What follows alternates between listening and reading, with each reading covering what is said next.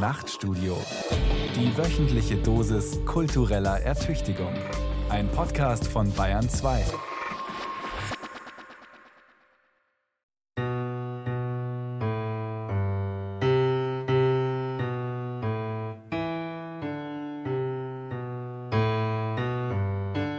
Mit der Grenze zwischen Deutschland und Deutschland verhielt es sich sehr eigenartig. In Ost wie West wurde sie als unnatürlich und widersinnig angesehen, ganz zu schweigen von der Gewalt, die sie ausdrückte und auch erzeugte. Aber als die Grenze dann aufgehoben wurde, als die Mauer fiel und Deutschland wiedervereinigt wurde, da war der Zustand, in den wir gelangten, keineswegs frei von Unnatürlichkeit und Widersinnigkeit. Und auch von der Gewalt blieb mehr in der Luft hängen, als uns lieb sein konnte. Von der monetären Gewalt der Treuhand wie von der rechtsextremistischen Gewalt, die sich in Hoyerswerda, Rostock und anderswo zeigte.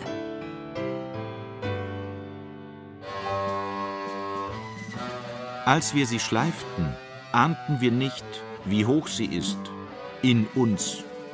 Wir hatten uns gewöhnt an ihren Horizont und an die Windstille. In ihrem Schatten warfen alle keinen Schatten. Nun stehen wir entblößt jeder Entschuldigung. Der Dichter Rainer Kunze schrieb sein Gedicht Die Mauer im Jahr 1990. Treffender lässt sich kaum beschreiben, wie eine Grenze wirkt. In der äußeren Wirklichkeit und im inneren Erleben, als Zeichen und Zustand, als Gefängnis und als Versteck. Man lebt in Grenzen und man lebt gegen sie. Man hofft auf Öffnungen und fürchtet sie auch. Vielleicht sind viele Grenzen nicht so dramatisch wie die deutsch-deutsche Grenze, aber jede Grenze hat ihre Wurzeln in der Geschichte der Konflikte und Kämpfe. Fast jede Grenze ist Ergebnis von gewalttätigen Auseinandersetzungen oder politischem Druck. Und fast jede Grenze drückt eine Hoffnung darauf aus, Frieden, Ordnung und Identität zu sichern. Die Identität von Staaten, Gesellschaften und Individuen. Grenzen sind das Problem, sagen die einen. Grenzen, sagen die anderen, sind die Lösung. Eine Welt ohne Grenzen ist ein Traum. Und wie es in Träumen so zugeht, immer sind Wunscherfüllung und Albdruck ganz nah beieinander. Drei Jahrzehnte nach Rainer Kunzes lyrischem Nachklang sehen viele Menschen die Sache wieder anders. Einige von denen, die so vehement die Mauer zu öffnen verlangten, von der einen wie von der anderen Seite, verlangen heute nach neuen Schutzmauern und Grenzen, wenn auch nicht mehr zwischen Ost und West, so doch um Deutschland oder wenigstens um Europa. Ihr Ziel? Sie wollen fremde Menschen in Not von sich und uns fernhalten. Die Angst vor einem Verlust der Identität scheint größer als die Lust an einer bunten und offenen Welt in Bewegung. Im Jahr 2016 forderte die damalige AfD-Vorsitzende Frauke Petri die Polizei in einem Interview auf, bei illegalen Grenzübertritten von Flüchtlingen notfalls von der Schusswaffe Gebrauch zu machen. Ihre Stellvertreterin, Beatrix von Storch, setzte noch eins drauf, indem sie auf Facebook ergänzte, das gelte auch für Frauen und Kinder. 27 Jahre nach dem letzten Todesopfer an der Berliner Mauer am 5. Februar 1989. Wenn wir die Grenze verstehen wollen, dann müssen wir wohl, frei nach Rainer Kunze, nicht nur die Grenze vor unseren Augen, sondern auch die Grenze in uns selbst betrachten und uns damit auseinandersetzen, was die Grenzen von Staaten und die Grenzen in Moral und Ideologie miteinander zu tun haben.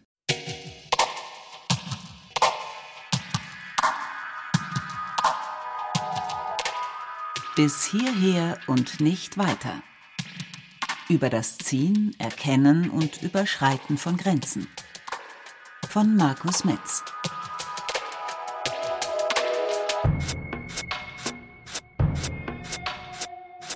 Das Wort Grenze geht zurück auf polnisch Granica, zuerst belegt in einer Urkunde des Herzogs Kasimir I. von Pommern, datiert 1174. Er bestätigt und beschreibt den Grundbesitz des Zisterzienserklosters Dargun bei Neubrandenburg. Vom Werden der Grenze. Unter den Fixpunkten erscheint eine mit einem Kreuz gekennzeichnete Eiche, Fürstengrenzmarke, Markante Eichen oder Buchen sind im Osten mehrfach als Grenzpunkte bezeugt. Das Wort Granica wird von einem Stamm abgeleitet, der hervorragen, spitz sein bedeutet und im deutschen Wort Granne steckt. Das Wort Granica begegnet uns danach mehrfach in Urkunden aus dem slawisch-deutschen Grenzbereich. Eingedeutscht als Granitz in der Kanzlei des Deutschen Ordens in Preußen ab 1258. Alexander Demand Grenzen, Geschichte und Gegenwart. Dieser Vorgang ist insofern interessant, als dabei natürliche Markierungen in eine Definition von Besitz oder Verfügungsmacht übertragen werden. Das gleiche gilt für das im Mittelalter noch gebräuchlichere deutsche Wort Mark. Wie die Grenze selbst kommt es aus dem Bereich des Bezeichnens und der Zeichen, markieren.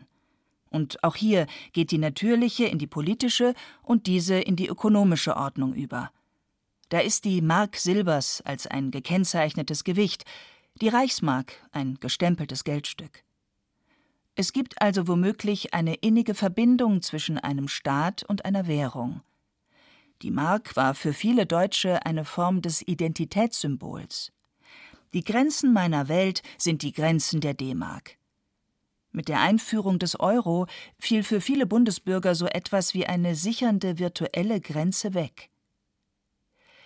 Drei Formen der Grenzziehungen sind also offenbar parallel in unserer Geschichte entstanden – die Grenze als Definition von Besitzansprüchen und Verwertungsrechten, die Grenze als Definition einer feudalen oder staatlichen Macht und die Grenze als Geltungsbereich von Währungen, von Gesetzen, von Handelsbeziehungen.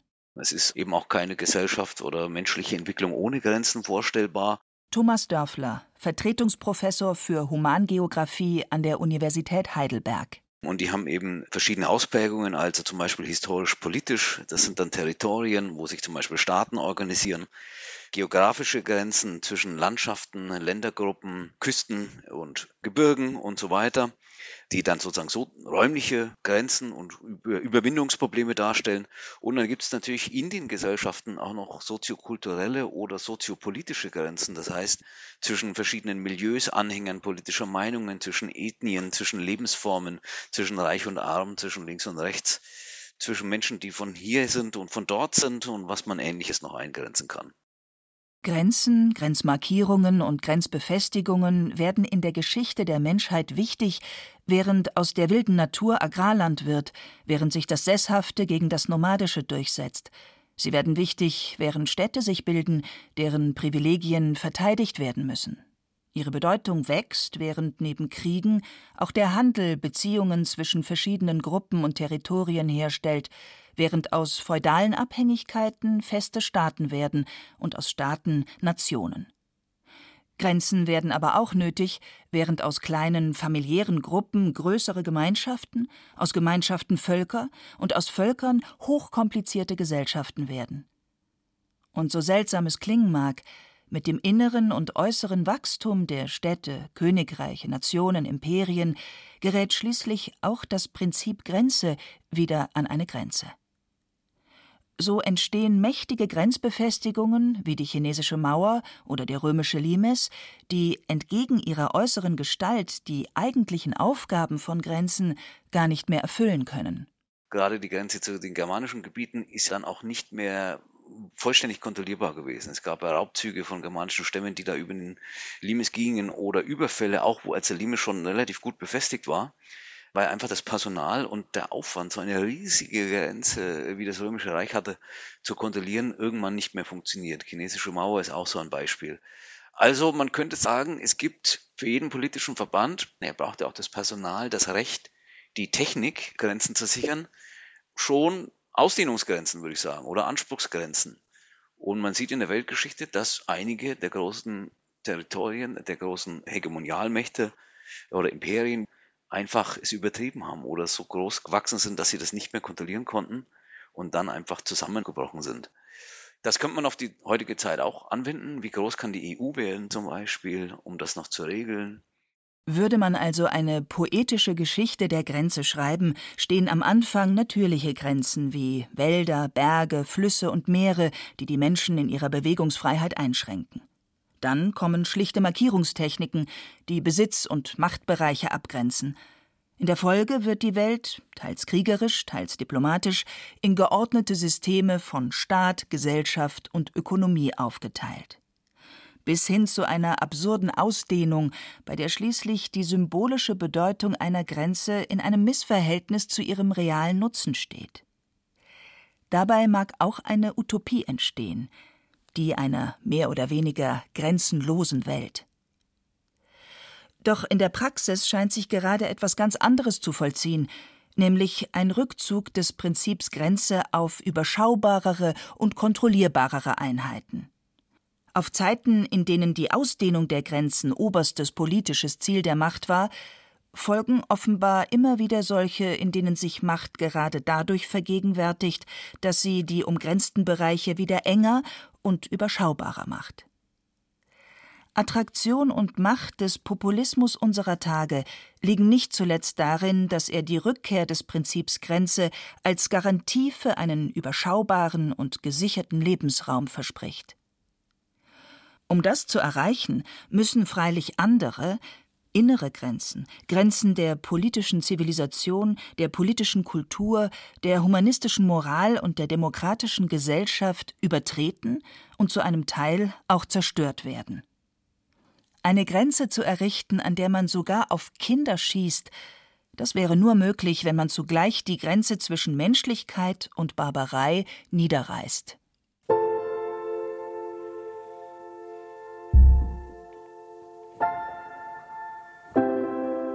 Der Mensch als Grenzwesen.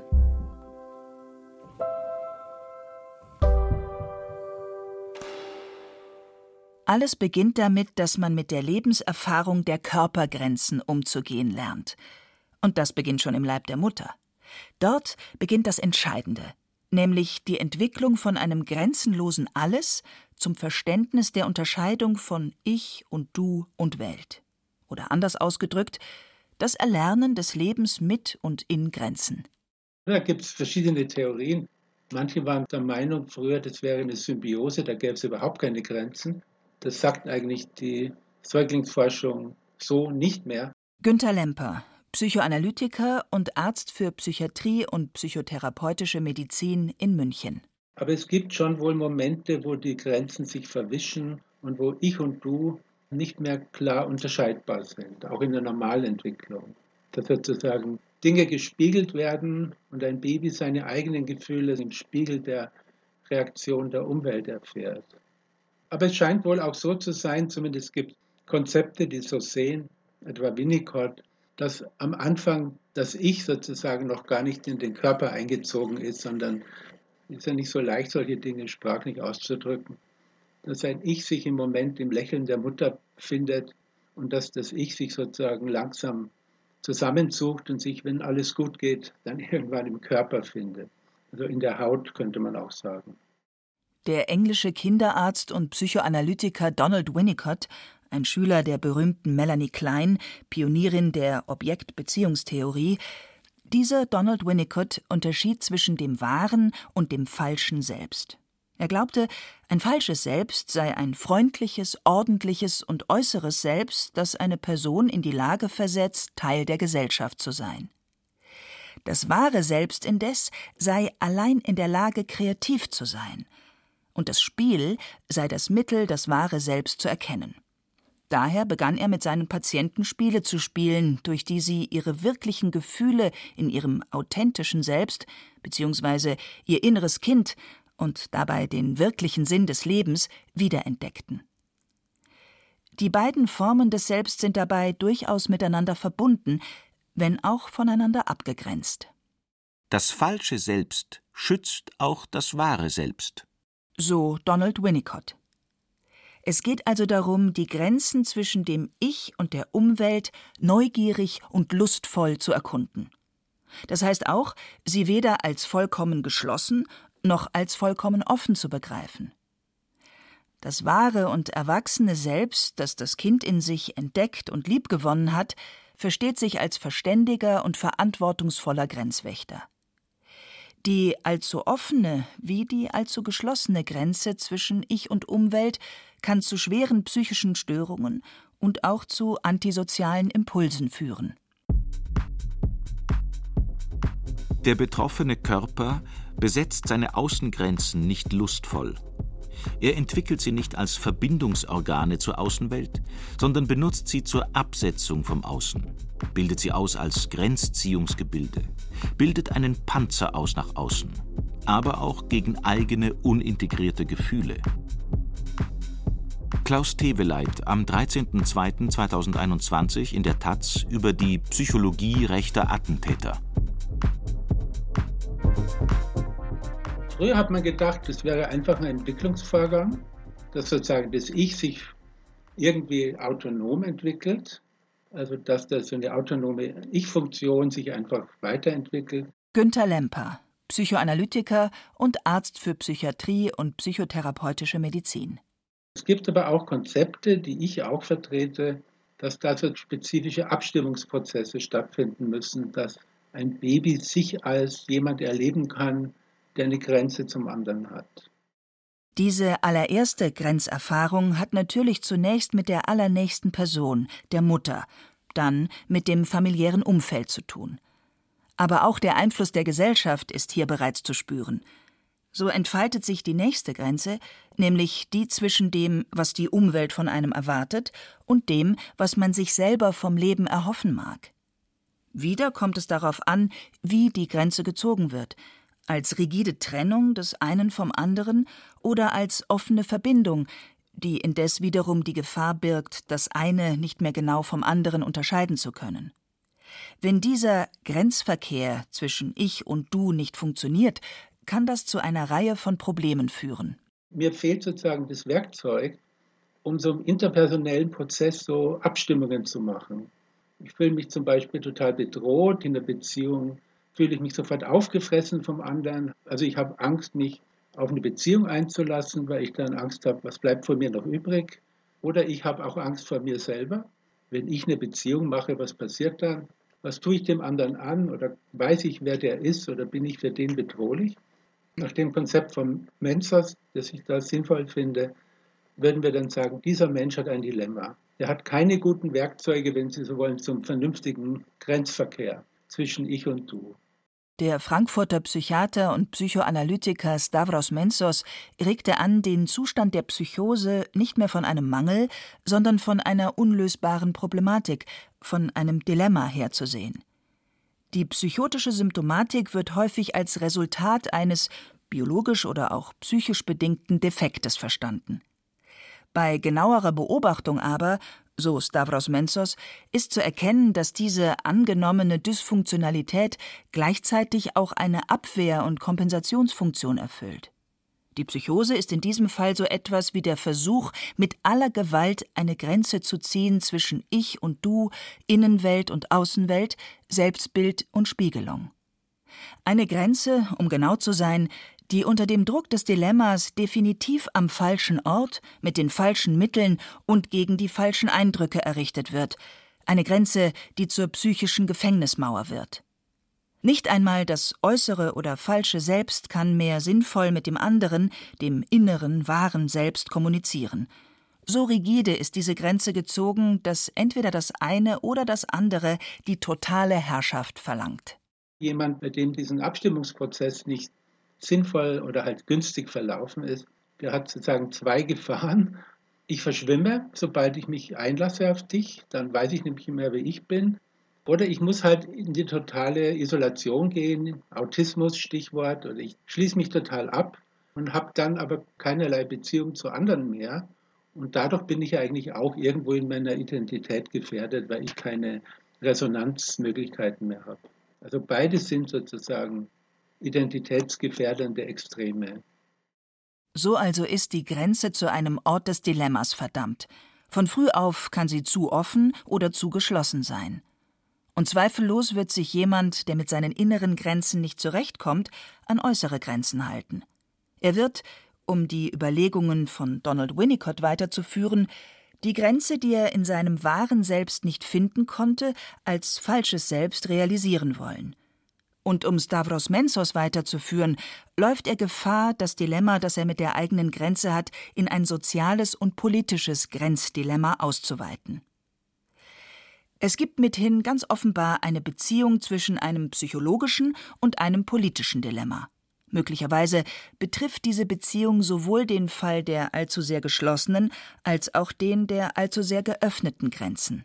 Ich denke, da ist ein starker psychologischer Zug drin. Je offener sie Grenzen haben und organisieren, also immer wieder offener, offener, offener sozusagen in der Geschichte der Europäischen Union, damit muss man auch erstmal zurechtkommen. Damit müssen auch die Menschen zurechtkommen, die das betrifft. Thomas Dörfler, Vertretungsprofessor für Humangeographie an der Universität Heidelberg.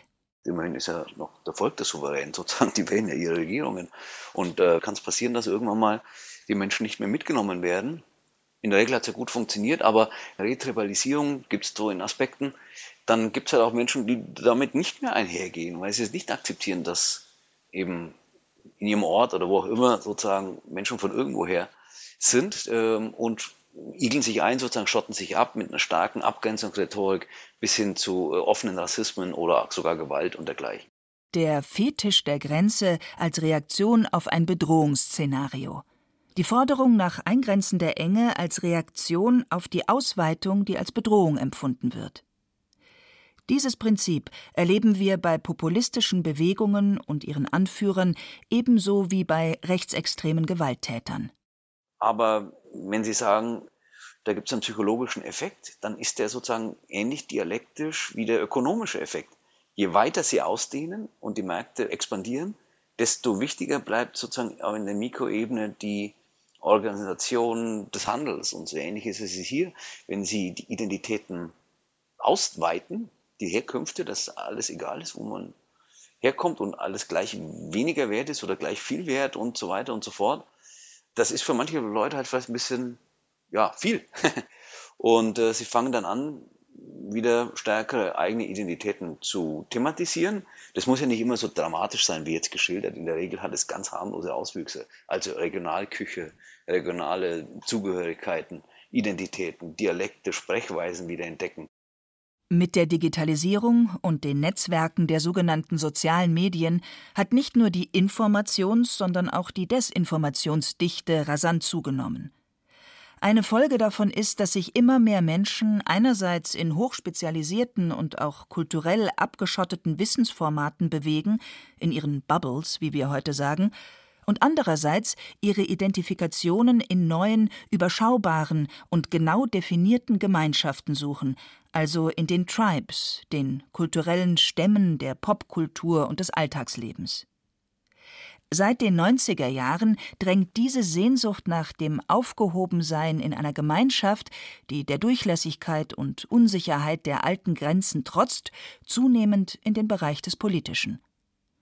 Aus dem freundlichen Kult regionaler Brauchtümer wird ein militanter Separatismus, aus den Freuden nationaler Identifikation von Sportfans wird aggressiver Nationalismus, und aus spirituellen Kulten wird religiöser Fanatismus.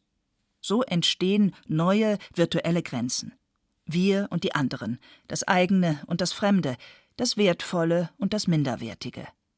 Und all diese virtuellen Grenzziehungen drängen darauf, wieder echte, sichtbare und gewaltvolle Grenzen zu werden. Umgekehrt werden Grenzen, die sich eine Gesellschaft gezogen hat, sagen wir die Grenzen um ein Regierungsgebäude, gewaltsam gestürmt, so wie es die Trump-Anhänger nach der Wahl in den USA oder die Corona-Leugner in Deutschland getan haben. Das Empfinden der Bedrohung, die stets von jenseits der Grenze kommt, hat sich drastisch verschoben. Wenn ich jetzt als Psychoanalytiker denke, das waren dann Vorgänge, die so wie ein Inzest in der Familie wo sozusagen wirklich die Säulen einer Gesellschaft oder einer, in dem Fall einer Demokratie wirklich gefährdet sind. Günter Lemper, Psychoanalytiker und Arzt für Psychiatrie und psychotherapeutische Medizin. Der Sturm aufs Kapitol war in gewisser Weise eine gefährliche Sache, aber es haben sozusagen manche Grenzen noch gehalten.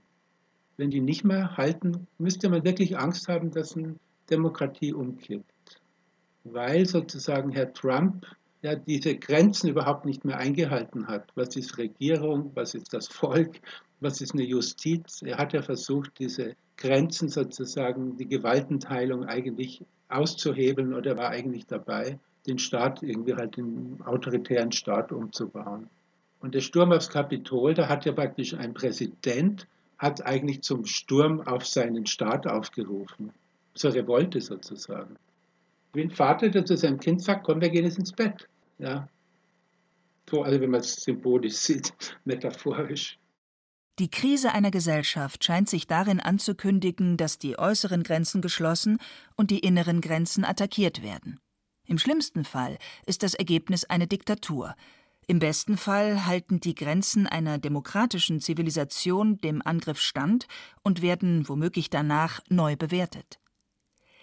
Der psychoanalytische Vergleich mit Missbrauch und Inzest verweist dabei noch einmal sehr drastisch auf die Beziehung von politischen und seelischen Vorgängen. Die äußere Grenze als Fetisch, die entweder gewaltsam verstärkt oder aber gewaltsam überschritten werden muss, verweist auf den Zusammenbruch der inneren Grenzen, die durch Moral, Vernunft und Mitmenschlichkeit gegeben werden oder eben nicht.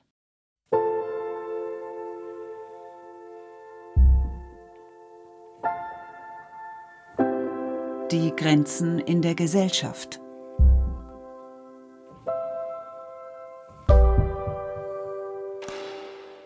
Um in einer Gesellschaft zugleich angepasst und selbstbewusst leben zu können, gilt es zu lernen, Grenzen zu respektieren. Grenzen der Bewegungsfreiheit, der Verfügungsgewalt, der verbalen und physischen Aggression, Grenzen von Verbrauch und Ausbeutung, Grenzen der Macht und nicht zuletzt Grenzen der sexuellen Beziehungen. Grenzen zu respektieren bedeutet etwas anderes, als nur davor zurückzuschrecken, sie zu übertreten, zum Beispiel aus Angst vor Strafe. Es bedeutet auch etwas anderes, als sie als abstrakte Ordnung zu akzeptieren. Im Wort vom Respektieren von Grenzen steckt auch eine innere Bejahung. Es ist die Grenze, die man nicht übertritt, weil man ihren Sinn versteht, weil, vielleicht ein wenig paradox, die Grenze eben die Grundlage für die Beziehung zwischen mir und den anderen bildet. Wir können nur deswegen und so lange miteinander auskommen, weil und solange wir unsere Grenzen respektieren, im Großen wie im Kleinen. Dieses Respektieren der Grenzen beginnt in der Familie. Der Klassiker der Psychoanalyse ist sozusagen der Oedipus-Komplex, dass es Trennungen zwischen den Generationen gibt weil unser ganzes kulturelles System, die ganze Ordnung beruht auf Trennung der Generationen. Wir könnten uns gar nicht mehr definieren als Sohn von, also die Genealogie würde praktisch zusammenbrechen, wenn die Grenzen nicht äh, eingehalten werden. Also Kinder aus Inzestfamilien, ganz drastisches Beispiel, haben keine überschaubaren familiären Verhältnisse mehr, was so die Grundlagen einer Struktur von Verwandtschaft und von Abstammung betrifft. Wenn Menschen zu gesellschaftlichen Wesen werden, dann müssen sie sich beziehen auf Ordnungen in der Zeit und Ordnungen im Raum. Jede Grenze ist also nicht nur ein Versuch, das allfällige Chaos zu bändigen, sondern jede Grenze definiert auch den Raum und die Zeit, in der wir leben. Ganz fundamental etwa gibt es eine Grenze zwischen den Lebenden und den Toten. Und wie wir aus Shakespeare-Stücken oder aus Zombie-Filmen wissen, Gerade diese Grenze ist eine durchaus brüchige. Eine weitere Grenze, die immer wieder neu gezogen und immer wieder anders überschritten wird, ist die Grenze zwischen den Geschlechtern. Es gibt Zeiten und Kulturen, die diese Grenze auch architektonisch und semantisch so streng zogen, dass man meinen könnte, Männer und Frauen gehörten zwei verschiedenen Reichen an, würden verschiedene Sprachen sprechen und hätten verschiedene Formen der Zugehörigkeit. Kein Wunder, dass man sich das Verhältnis zwischen den Geschlechtern immer nur als streng kontrollierte Handelsbeziehung, zum Beispiel durch Eheverträge, vorstellt. Erstaunlich ist stets, wer oder was sich für diese Grenze zwischen Männern und Frauen zuständig fühlt. Die Religionen, die Regierungen, die Wissenschaft, jede Frau und jeder Mann und alle, die sich weder für die eine noch für die andere Seite entscheiden können oder wollen vor allem aber immer wieder jene, die genau wissen, wie die Welt geordnet sein soll und für die jede Infragestellung der Grenzen nur Wahn und Verbrechen sein kann. So wie für einen AfD-Abgeordneten jede Infragestellung der traditionellen Geschlechtergrenzen nur in identitätsverlorenes Chaos führen kann. Sehr geehrter Herr Präsident, meine Damen und Herren, sehr geehrte Schwule, sehr geehrte Lesben, sehr geehrte Androgyne, sehr geehrte Bigender, sehr geehrte Frau zu Mann und sehr geehrte Mann zu Frau. Wäre es nicht wunderbar, tatsächlich eine solche Vielfalt zu erleben, die offensichtlich für eine bestimmte Art von Personen und Kulturen unerträglich erscheint? Sehr geehrte Geschlechtslose, sehr geehrte Nicht-Binäre. Für andere Kulturen und andere Personen scheint diese Grenze willkürlich und restriktiv.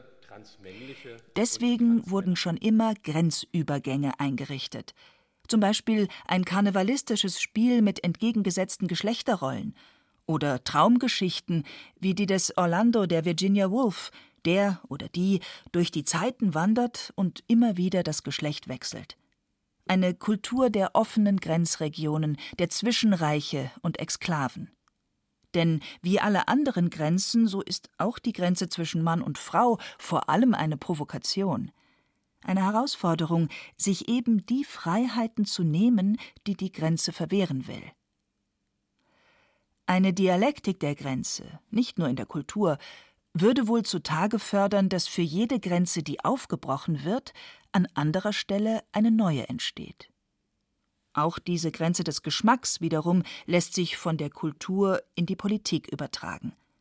Dann wird zum Beispiel jener Mensch, der sich die Überschreitung der Geschmacksgrenze nicht gefallen lässt, als elitär und klassizistisch ausgegrenzt. Eine Gesellschaft gerät wohl an ihre Grenzen, wenn ihre inneren Grenzen beliebig, chaotisch und aggressiv verändert werden und sie gerät ebenso an ihre Grenzen, wenn ihre inneren Grenzen starr, abstrakt und gewaltsam gezogen werden. Demokratie ist der Versuch, die Arbeit in und an Grenzen gerecht, vernünftig und moralisch zu gestalten. Dieser Versuch steckt, wie man so sagt, noch in den Kinderschuhen. Seine Erfolgsaussichten sind durchaus fraglich. Staat und Gesellschaft müssen nicht nur über den Verlauf der Grenzen und den Grad ihrer Durchlässigkeit entscheiden, Staat und Gesellschaft müssen auch entscheiden, wer sich innerhalb dieser Grenzen aufhalten darf und über die Methoden, mit denen andere von diesem Recht, ganz buchstäblich, ausgeschlossen werden können. Da gibt es zwei Prinzipien, das Jus Solis und das Jus Sanguinis, also Abstammungsprinzip und Bodenprinzip. Thomas Dörfler, Vertretungsprofessor für Humangeographie an der Universität Heidelberg. Ich bin Staatsbürger, wenn ich da und da geboren werde auf dem Territorium, Punkt. Oder ich bin Staatsbürger, weil ich diese Abstammungslinie habe, sozusagen Deutsch bin oder Französisch bin. Da wird es aber dann kompliziert. Das ist nicht mehr so einfach zu regeln wie mit den Stadtmauern. Und das ist ja auch der Zustand unserer Zeit. Wir ringen ja damit, ein modernes Staatsbürgerverständnis zu haben. Das heißt, Inklusion, Exklusion modern, fair und auch mit den Menschenrechten in Einklang zu regeln. Und äh, da gibt es ja auch ordentliche Schwierigkeiten. Denken Sie an die europäischen Außengrenzen. Wie schwierig das ist, das hat auch die deutsche Wiedervereinigung gezeigt. Wenn eine äußere Grenze verschwindet, entsteht noch lange keine einheitliche Gesellschaft nicht einmal dann, wenn die Einzelnen mehr oder weniger miteinander verbunden sind durch Sprache, Geschichte und Kultur.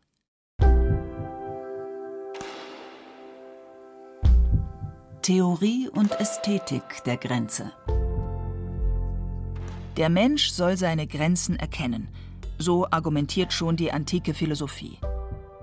Man könnte diese Grenze als die Linie begreifen, die durch Vernunft und Moral gesetzt wird und die zunächst eine Verbindung von persönlichem Streben und ökonomischer Möglichkeit betrifft.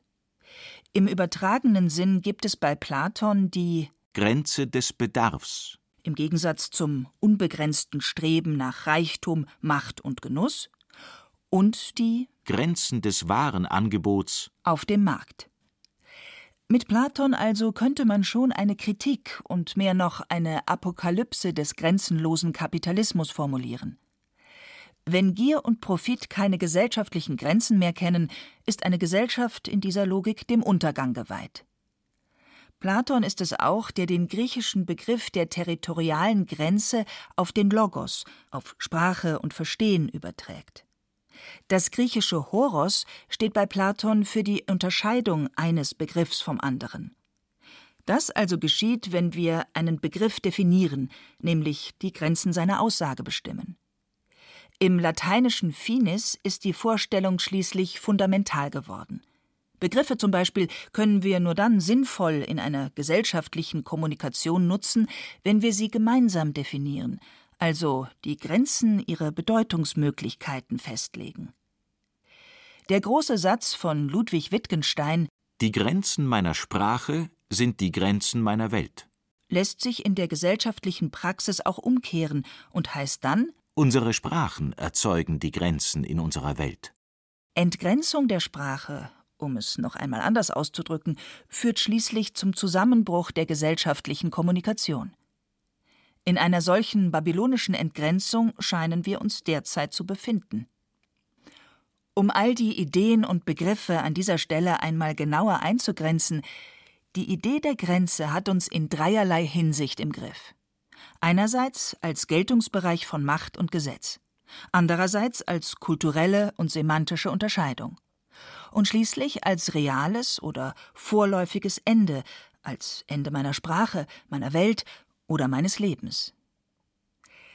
Das Gegenstück zur Idee der Grenze ist der Übergang. Er meint mehr als nur das Überschreiten einer Grenze, es scheint sich vielmehr um einen Prozess zu handeln, in dem dialektisch das Überschreiten der Grenzen mit der Veränderung des Überschreitenden verbunden ist. So wie man den Menschen verstehen kann als Wesen der Begrenzungen und eines unstillbaren Verlangens nach Grenzenlosigkeit, lässt er sich auch verstehen als Wesen des Übergangs und einer unsäglichen Furcht davor. Wie die Grenze als manifestes Bauwerk zur Mauer wird, so wird der Übergang in seiner manifesten Form zur Brücke. Die Menschen bauen zu viele Mauern und zu wenig Brücken. Erkannte Isaac Newton. Und Bundespräsident Richard von Weizsäcker erklärte 1990 bei seinem ersten Besuch in Polen Aus Grenzen sollen Brücken werden.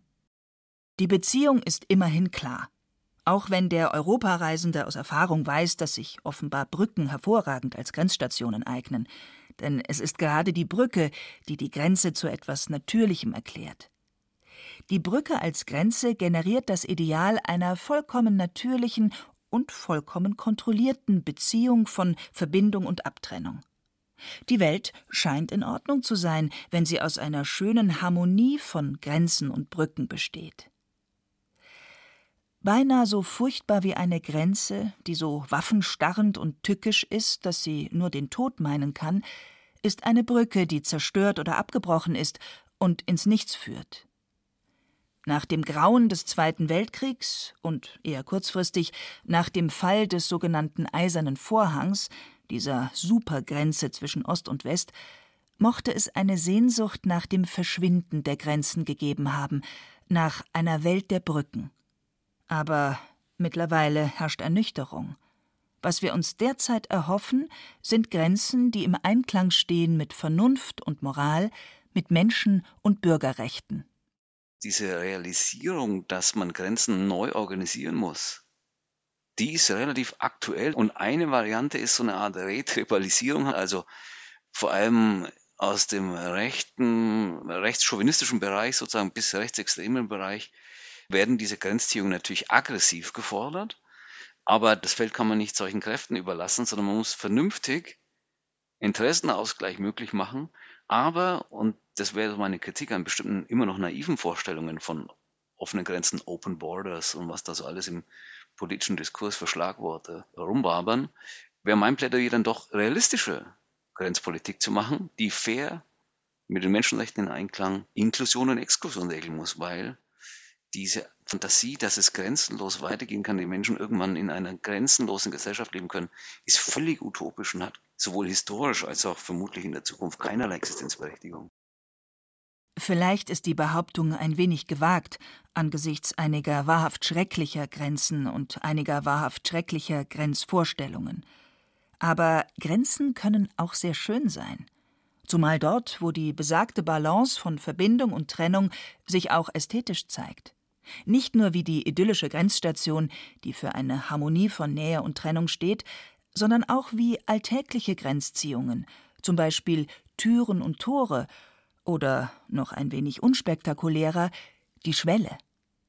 Als Schwellenkunde hat Walter Benjamin seine Streifzüge durch die Stadt bezeichnet. Jede Grenze ist ein Gebilde aus Zeit. Es gibt keine ewige Grenze. Jede Grenze erzeugt die Mischung aus Angst und Erwartung, ist ein Dazwischen, die Vorahnung einer Verwandlung. Man ist vielleicht nicht mehr ganz derselbe, wenn man die Grenze überschreitet. Umgekehrt weist die Grenze auf eine Differenz, so wie eine Schwelle auf die Differenz zwischen Außen und Innen, öffentlich und intim hinweist.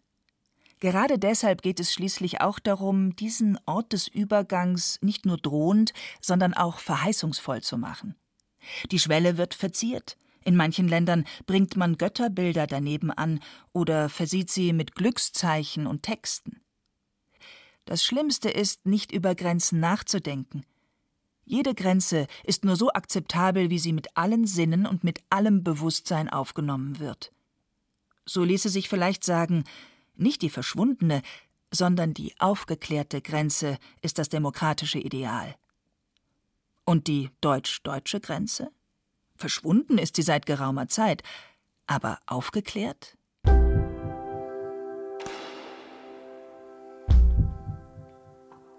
Grenzverletzungen An der Grenze scheiden sich die Geister. Die einen gehen gestärkt aus der Grenzerfahrung hervor, die anderen erfahren sie als Verletzung. Auch hier gibt es wieder eine Analogie von Psyche und Politik. Wer eine Grenzverletzung hinnehmen muss, empfindet Demütigung und Schwäche. Mit der Grenze entsteht ein schwieriges Dreieck. Du und ich und irgendwer oder irgendwas, der oder das für die Einhaltung der Grenze dazwischen sorgt. Weder die kleinste noch die größte Grenze kann existieren ohne eine Autorität, die stärker ist als die zueinander begrenzten Menschen, Gruppen, Gemeinschaften oder Länder. Die Grenze ist ein Pakt zwischen mindestens drei ungleichen Partnern. Hier ist es ein Fürst, der für die Einhaltung der Grenzen zwischen zwei Territorien sorgt, indem er für den Fall der Verletzung mit militärischer Macht drohen kann. Da ist es die Polizei, die dafür sorgen soll, dass sich niemand Zutritt zu meinem Haus und zu meiner Briefmarkensammlung verschafft. Eine Urkunde muss bestimmen, wo die Grenze zwischen dem Garten des Nachbarn und meinem verläuft. Der Tarifvertrag bestimmt, wo die Grenze der Ausbeutung in Arbeitsverhältnissen besteht. Kolleginnen und Kollegen sollten festlegen, wo die Grenzen des Verhaltens zwischen Vorgesetzten und Angestellten liegen, ein Zensor oder wenigstens eine Kritikerin bestimmen die Grenzen der Kunst und so weiter.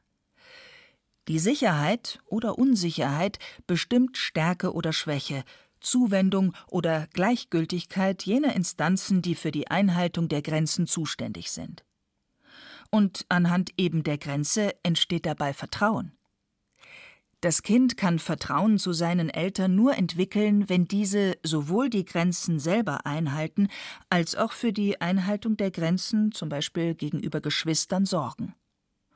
So kann auch ein Staatsbürger, eine Staatsbürgerin, Vertrauen zum Staat nur fassen, wenn er die Grenzen in Alltag und Beruf, in Gesellschaft und Kultur garantiert und nicht selbst übergriffig wird. Ist dieses Dreieck empfindlich gestört, geht leicht das Vertrauen verloren und mit ihm die Empfindung von Gerechtigkeit. Grenzen, die nur aus dem Recht des Stärkeren gezogen werden, verlieren ihren Sinn und vermitteln ein Gefühl der Hilflosigkeit. Ohnmacht und Entwürdigung haben gewiss auch Menschen der ehemaligen DDR empfunden, die sich nach dem Fall der Mauer nicht als gleichberechtigte Partner bei der Gestaltung eines neuen Landes vorkamen, sondern als vereinnahmte Beute für Markt und Medien. Dann hätte man irgendwie Prozesse installieren müssen, dass die Beteiligung der Ostdeutschen an dieser neuen gemeinsamen Bundesrepublik oder Republik Deutschland, dass die sozusagen stärker zur Geltung hätten kommen können. Günter Lemper, Psychoanalytiker und Arzt für Psychiatrie und psychotherapeutische Medizin. Das sehe ich eher nicht so, dass solche Dinge in wesentlichem Ausmaß passiert sind. War ja auch ein Beitritt. Ja, es war ja nicht, dass man gesagt hat, wir versuchen uns irgendwie anzunähern, was, wie kriegen wir das hin, was habt ihr Gutes zu bieten. Ja, also dass sie wenigstens gehört werden und man gemeinsam so Abstimmungsprozesse macht. Da denke ich dann jetzt schon wieder an Baby, Mutter und Kind, wo Identitätsprozesse stattfinden. Das wäre so aus meiner Sicht, das ist ja vielleicht auch eine eingeschränkte Sicht eines Therapeuten, wäre das eine Empfehlung, dass man diese Ebene hätte mehr mitdenken sollen. So schließt sich der Kreis von Politik und Psyche, Gesellschaft und Person noch einmal. Die Erfahrungen, die jeder Mensch an, in und mit Grenzen macht, suchen sich ihre Spiegelung in symbolischen Handlungen. Wenn die Grenzen der eigenen Person instabil sind, wenn die Grenzen der eigenen Person verletzt sind, ist das Verlangen besonders hoch nach jener dritten Instanz, die eine verletzte Grenze wiederherstellen soll. Glücklich werden kann nur der Mensch, der Frieden schließt mit seinen Grenzen und mit ihrer Verletzlichkeit.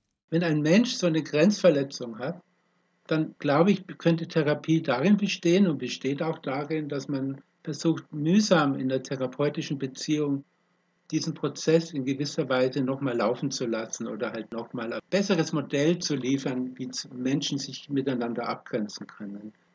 Positiv abgrenzen, sich nahe kommen ohne Ängste oder sich sozusagen entfernen, trennen ohne Ängste. In der Therapie wäre das eine nicht leichte Aufgabe bei Leuten, die da sehr schwere Probleme haben. Aber das versuchen wir ja bei schizophrenen Patienten zu erreichen, was auch manchmal ganz gut geht. Also wenn Sie mich jetzt fragen, in der Gesellschaft, wie man da die Therapie macht, finde ich eine schwierige Frage. Vielleicht geht es auch gar nicht so sehr darum, eine Gesellschaft zu therapieren, die so heftige Probleme mit ihren äußeren und inneren Grenzziehungen hat, als vielmehr um ein Projekt der neuen Aufklärung. Wir glauben zu sehr an Grenzen und wir verstehen sie zu wenig. Wir misstrauen Grenzen zu sehr und kritisieren sie zu wenig. Wir überschreiten Grenzen zu oft, ohne über sie nachzudenken. Grenzen der Zukunft. Zukunft der Grenzen. Von der Hölle einer Welt, die an ihren eigenen Grenzen und an ihrem Grenzwahn erstickt, und vom Paradies einer grenzenlosen Welt sind wir wohl gleich weit entfernt. Indes werden wir nicht darum herumkommen, neue Begriffe, neue Erzählungen der Grenze zu finden, die dem Zeitalter der Globalisierung, der Digitalisierung und der Algorithmisierung was macht eine künstliche Intelligenz mit Grenzen, entsprechen. Vielleicht entwickelt sich so etwas wie eine Zwischenkultur zwischen neonationalistischer Grenzsucht und der Grenzenlosigkeit des digitalen Kapitalismus. Dabei verhält es sich ein wenig wie mit der Macht. Nicht die sichtbaren, technischen Grenzen sind die wirkungsvollsten, sondern die unsichtbaren und unbewussten Grenzen. Vielleicht haben wir es auch mit einer Vielzahl von Phantomgrenzen zu tun. Grenzen als monströse Erscheinungen, als spukhafte Wiedergänger der alten historischen und kulturellen Grenzen, die nie in Würde und Trauer verabschiedet worden sind. Oder aber wir werden einer Gesellschaft ähneln, die die Grenzen aufgelöst, in Bewegung versetzt und verinnerlicht hat. Man nennt es Grenzland. Wie es eine unsichtbare Grenze unter der sichtbaren gibt, so gibt es wohl auch ein inneres Grenzland in Bezug auf ein äußeres. Grenzland ist ein Überbegriff für mehrere Arten von Grenzbereichen zwischen menschlichen Gesellschaften. Sie können deutliche Unterschiede in der Kultur bzw. der Weltanschauung aufweisen, in der staatlichen Organisationsform oder in anderen eine gegenseitige Fremdheit ausmachenden Aspekten. Gesellschaften, die in diesen Räumen leben, nennt man Frontier Society. Wikipedia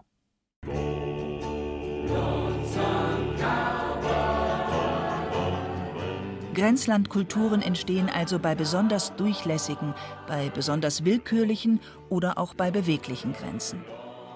Unser universales Männermärchen, der amerikanische Western, gibt dafür ein besonders aufschlussreiches Beispiel. Im Western erscheint uns das Grenzland als ebenso faszinierendes wie gefährliches Zwischengebiet.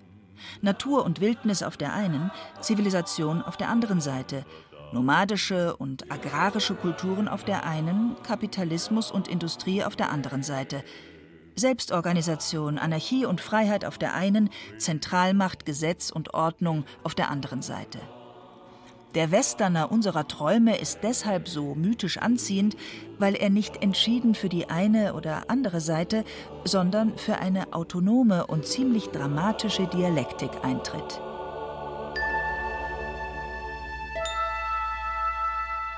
Als der Science-Fiction-Autor Ray Bradbury gebeten wurde, eine Geschichte der USA zu verfassen, schrieb er über die Bewegung und Überwindung der beweglichen Grenzen in drei Arten von Wildnis.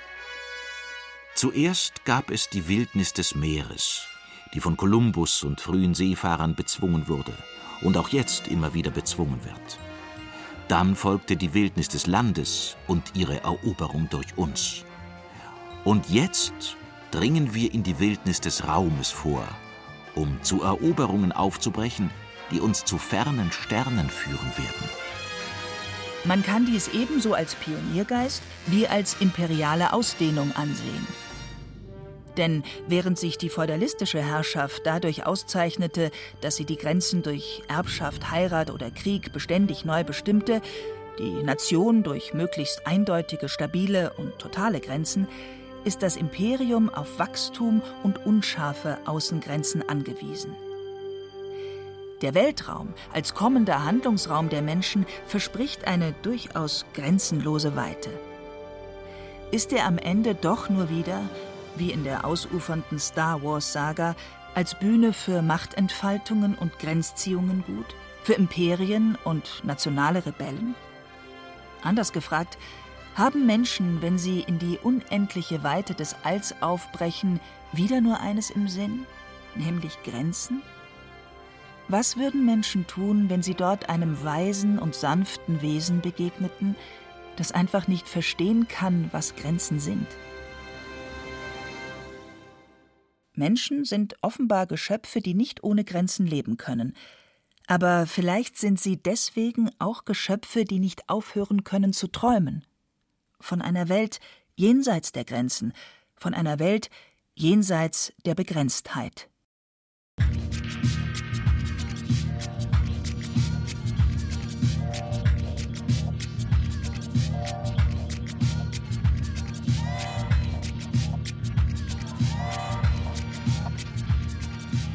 Bis hierher und nicht weiter. Über das Ziehen, Erkennen und Überschreiten von Grenzen. Von Markus Metz.